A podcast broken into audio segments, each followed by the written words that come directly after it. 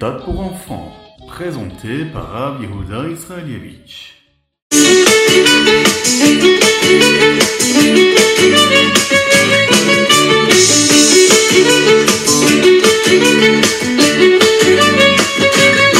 Bonjour, bonjour à tous, très heureux de partager avec vous le Chitatu du jour. Aujourd'hui, nous sommes le quatrième jour de la semaine, Yom Revi de la parachat Vayakel, Picoudé, et nous sommes le Chavbet Hadar, le 22 du mois de Hadar, et Tafshin Pegimel, Shnatakel, l'année du rassemblement.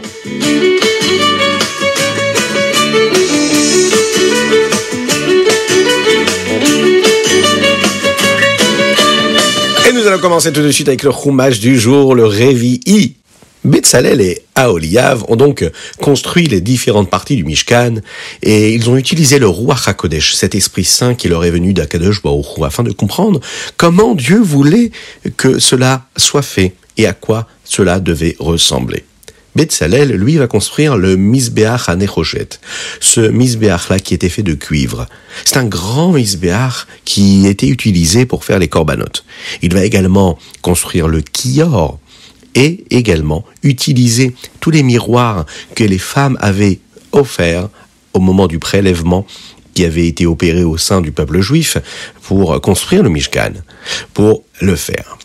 Au début, Moshe Rabbeinu ne voulait pas utiliser ces miroirs-là que les femmes avaient euh, offerts, parce qu'il pensait euh, que ces miroirs avaient été utilisés pour la propre beauté des femmes et il pensait que cela ne pouvait pas correspondre à la construction d'objets pour le Beth Amikdash. Mais Akadosh Baruch va dire à Moshe Rabbeinu d'utiliser ces miroirs-là pour construire le kior qui était dans le Mishkan. Oui, parce que ces miroirs avaient été utilisés pour de la mitzvah. Quelle mitzvah? Eh bien, ces femmes qui se regardaient dans le miroir, ce qu'elles voulaient, c'est être belles. Belles pour leur mari, belles pour leur foyer. C'est donc pour une belle mitzvah qu'elles utilisaient ces miroirs. C'est pour cette raison que le shalom baït régnait dans les foyers, la paix dans le foyer. Et c'est pour cela que Betzalel va donc utiliser ces miroirs-là euh, pour construire tout ce qu'il fallait pour le Mishkan. Dans la parachat Pekoudé, puisque vous le savez, cette euh, semaine, là, nous lisons deux parachiotes, la parachat Vayakel et Pekoudé, on nous parle de la fonction que Moshe Rabbeinu avait, de se soucier que le Mishkan soit construit de la meilleure des façons. Il va pour cela nommer différentes personnes qui vont s'en occuper. Prenons par exemple les Lévi'im. Les Lévi'im, eux, devaient s'occuper par exemple de démonter le Mishkan lorsqu'il fallait le démonter parce que le peuple juif passait d'un endroit à l'autre et qu'il voyageait. Ensuite, il fallait encore une fois le monter, ce Mishkan, le construire encore une fois. Eh bien, c'était les Lévim qui avaient cette mission-là. Et c'est eux qui le portaient aussi pendant ces longs voyages, ces différentes étapes que les bénis Israël allaient vivre dans le désert avant de rentrer en Eretz Israël. Itamar, le jeune fils de Aaron, avait cette responsabilité. Betzalel, lui, était responsable de préparer tous les éléments qu'il y avait dans le Mishkan. Nous l'avons dit, il avait ce roi HaKodesh, cet Esprit Saint, qui lui permettait de préparer avec précision tout ce que Dieu souhaitait. Aoliav aidait Betzalel. Et la Torah nous raconte euh, toutes les sortes et espèces de terouma, de prélèvements qu'il y a eu et qui avaient été donnés dans le Mishkan. Combien d'or, combien d'argent, combien de cuivre, tout ce qu'il fallait pour être utilisé pour la construction du Mishkan d'Akadosh Baruch de Dieu. Et on termine par un sujet intéressant. Vous savez que le peuple juif était considéré comme un Am Ksheoref, un peuple qui a la nuque dure, c'est-à-dire qui est têtu, eh bien, Moshe Rabbeinu va dire à Akadosh Baruch tu sais, c'est peut-être un peuple qui est têtu, mais ça peut être positif d'être têtu. D'avoir un objectif, d'avoir une direction à suivre et de ne jamais rien lâcher. Ça veut dire qu'Akadosh Baruch doit avoir et doit pardonner le peuple juif de la manière positive, c'est-à-dire qu'il est têtu parce qu'il va devenir un bon peuple, un peuple qui va faire ce qu'il doit faire, qui doit toujours respecter la volonté d'Akadosh Baruch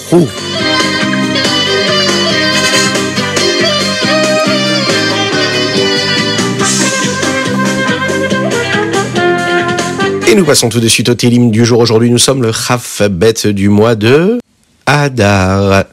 Toujours dans la joie, le mois de Hadar. Et nous lisons les chapitres Kufvav et Kufzaïn. Dans le chapitre Kufzaïn, il y a des mots qui sont très très jolis, des mots de remerciement. Les premiers d'ailleurs. Lachem Kitov ki leolam chazdo. On remercie Akadosh Baruch sur toute la bonté qu'il nous offre. C'est une bonté, un chesed qui est éternel. permanent. La première lettre que nous prononçons, c'est le E. Mais le premier mot, c'est le mot Odou. Odou, qui est le premier mot également de la Tefila, après avoir fait les Ketoret. Nous disons Odou Lachem, Kirubishmo. Odou, c'est-à-dire remercier. Remercier Akadosh Baruchou. Mais cela veut dire aussi autre chose. Ça veut dire reconnaître, être reconnaissant de quelque chose. Lorsqu'on a fait du bien à une personne, cette personne doit être reconnaissante. Le Tzemar Tzedek nous explique que quand on est reconnaissant envers Akadosh Baruch eh bien, on est reconnaissant de ce qu'il a fait pour nous. À savoir, on sait qu'Akadosh Baruch a créé le monde. Et on sait que Dieu crée le monde à chaque instant. Mechadesh Petuvo Tamid. Akadosh Baruch il renouvelle la création ex nihilo du néant à l'existant à chaque instant. Le monde n'existe plus, il existe. Il n'existe plus, il existe. Et encore, et encore à chaque instant, à chaque seconde. Et pour cela, il faut reconnaître cela. Il faut reconnaître Akadosh Baruch en cela, et il faut le remercier pour cela. Il faut reconnaître qu'Akadosh Baruch crée le monde à chaque instant. Que c'est la vérité. Mais quand Mashiach arrivera, on n'aura même plus besoin de le reconnaître. Pourquoi? Parce que de nos propres yeux, tout le monde pourra voir comment Akadosh Baruch renouvelle le monde à chaque instant.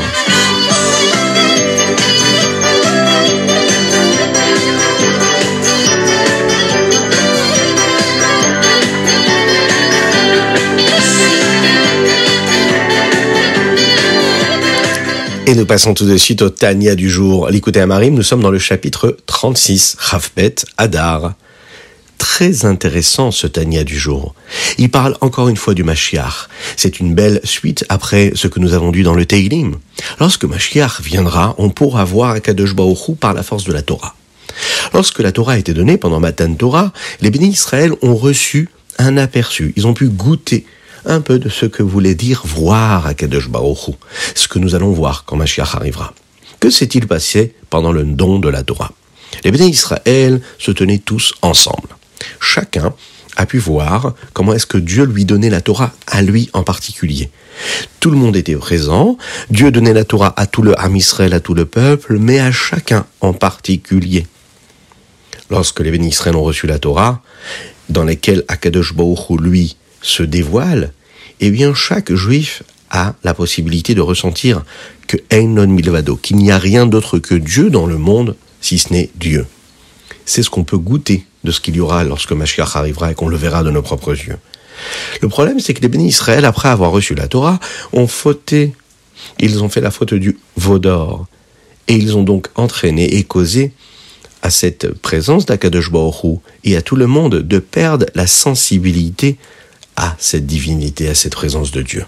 Celle qu'ils pouvaient ressentir au moment du don de la Torah et qu'ils ont malheureusement perdu à cause de la faute. Très bientôt, lorsque Mashkach arrivera, on verra Dieu comme on a pu le voir au moment du don de la Torah. Ce dévoilement, ce n'est pas seulement le peuple juif qui pourra le constater, mais aussi le monde entier. Les peuples juifs, eux, à travers l'histoire et à travers l'intermédiaire de la force de la Torah, peuvent voir la présence d'Akadosh Baoru.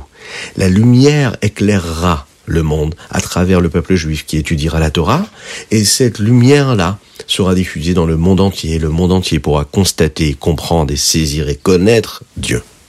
Cet événement a déjà eu lieu une fois au moment du don de la Torah. Nous avons donc déjà maintenant les forces, à travers l'étude de la Torah, de créer encore une fois cette condition-là que nous aurons au moment du Mashiach, cette situation-là. On doit s'en imprégner tous les jours de notre vie toujours, comme le Rabbi de Lubavitch disait, qu'il faut tout faire pour faire venir le Mashiach.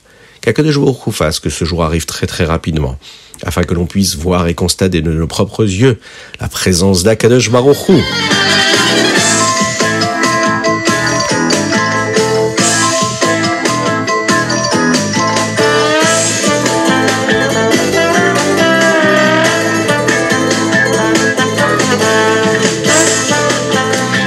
passons tout de suite au Ayom Yom. Le premier, celui de Chavbet Adar Aleph. Il est dit comme ça.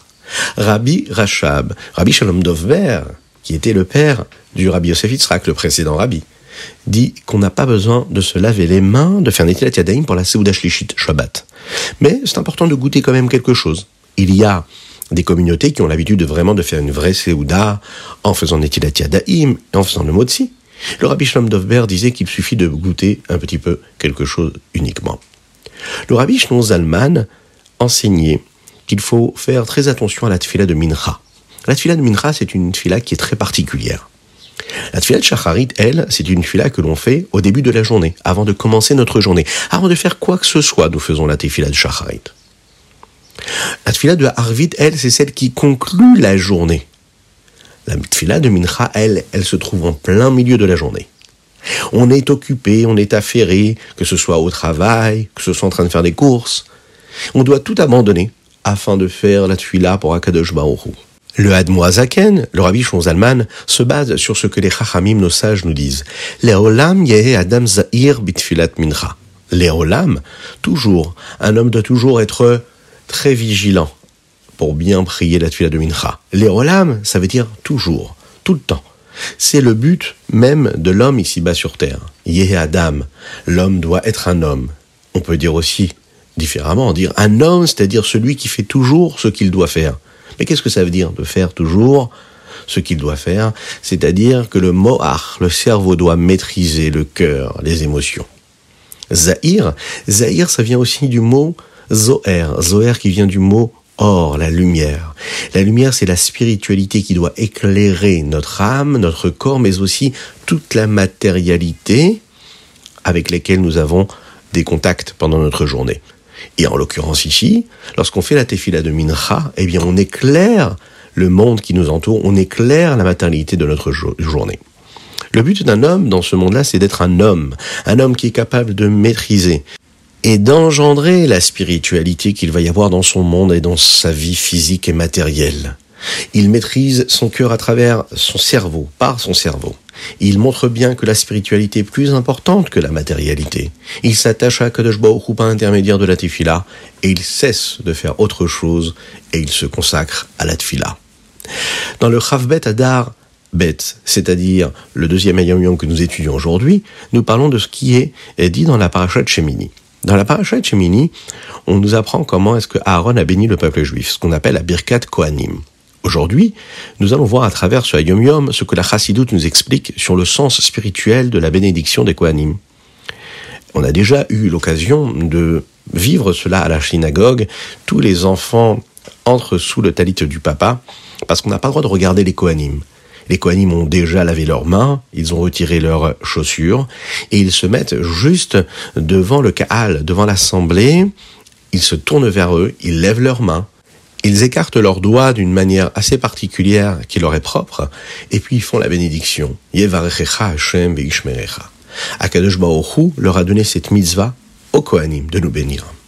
Sans la chassidoute, on aurait pu penser euh, qu'il y a en fait des hommes qui écoutent et des hommes qui font une bénédiction, et puis il y a un chant particulier. La chassidoute nous dit que c'est une seule et même action qui est vécue à ce moment-là. Lorsque les Kohanim bénissent le peuple juif qui se trouve dans la choule, eh bien, c'est tout le monde qui est en train de vivre ce que nous appelons de la hardout, de l'unité. Ce n'est pas juste une bénédiction que les Kohanim font à ce moment-là. Ils sont en train de créer une connexion et un lien entre les et les Kohanim, entre la communauté et les Kohanim, entre le Kaal, l'assemblée qui est en train de prier, et les Kohanim. La chassidoute nous explique que pour qu'une chose puisse être parfaite, complète et entière, il faut qu'elle soit une connexion de différentes choses, en l'occurrence de dix forces, ce que nous appelons les dix séphirotes. Les dix séphirotes, ce sont dix traits de caractère, dix vertus qui sont utilisées et qui nous permettent de nous attacher à Akadosh Baruch Le rabbi de Lubavitch nous explique comment chaque partie de la bénédiction des Kohanim est considérée comme une sphira. Lorsqu'on a toutes les sphirotes qui sont réunies toutes ensemble, alors on peut être attaché à Kadosh Baruch On peut séparer ces sphirotes-là en trois petits groupes. Premier groupe, c'est les mochin, cérébrales, Chochma Ensuite, nous avons les midot. Les midot, ce sont les vertus qui correspondent aux émotions chesed, gvura, tiferet, netzach, od, yesod. Et ensuite, nous avons la dernière qui est malchut. La bracha, la bénédiction, c'est les mochines, la partie cérébrale. Lorsque les Kohanim lèvent leurs mains, c'est ce qui correspond aux vertus, hein, aux différentes midotes que nous pouvons avoir. Et le peuple juif, lui, c'est ce qui correspond à la malroute, à la sphira de malroute, puisque nous savons très bien que le peuple juif est appelé Benem Lachim, les princes, les enfants du roi. Et quand tout cela est relié, la bénédiction, les Kohanim et le Kaal, le peuple juif qui reçoit cette bénédiction, eh bien nous avons dix séphirotes qui sont pleines et entière. Ça, c'est un beau yum.